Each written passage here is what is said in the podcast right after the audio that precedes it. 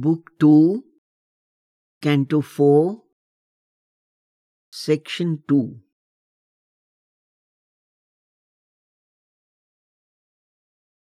In this slow ascension, he must follow her pace.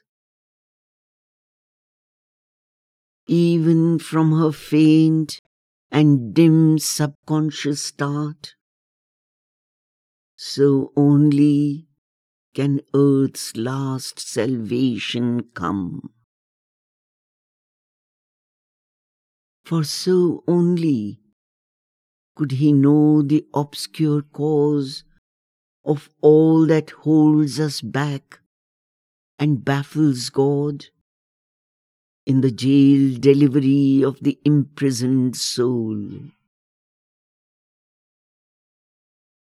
Along swift paths of fall through dangerous gates, he chanced into a grey obscurity teeming with instincts from the mindless gulfs that pushed to wear a foam and win a place. Life here was intimate with death and night, and ate death's food that she might breathe a while. She was their inmate and adopted waif. Accepting subconscience in dumb darkness reign, a sojourner, she hoped not any more.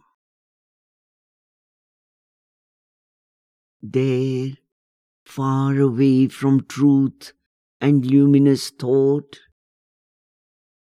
he saw the original seat, the separate birth of the dethroned, deformed, and suffering power.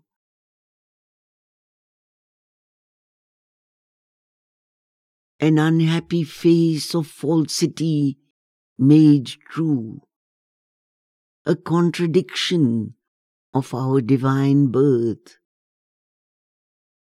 Indifferent to beauty and to light, parading, she flaunted her animal disgrace, unhelped by camouflage, brutal and bare, an authentic image, recognized and signed of her outcast force, exiled from heaven and hope.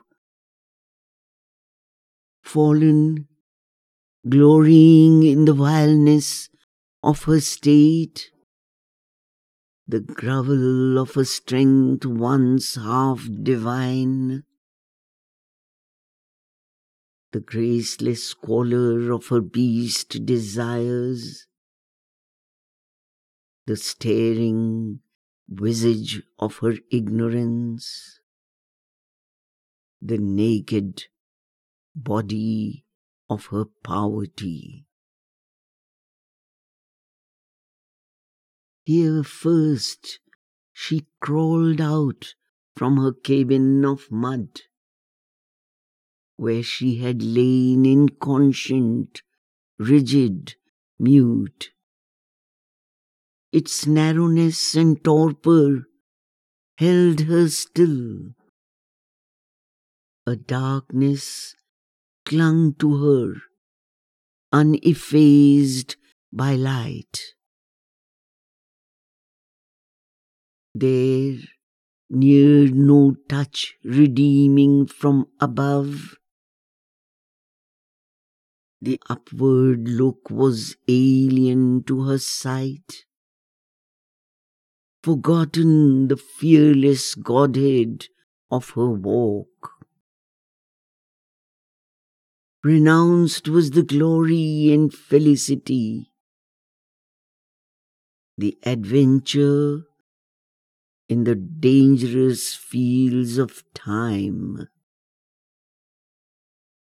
Hardly she availed, wallowing to bear and live.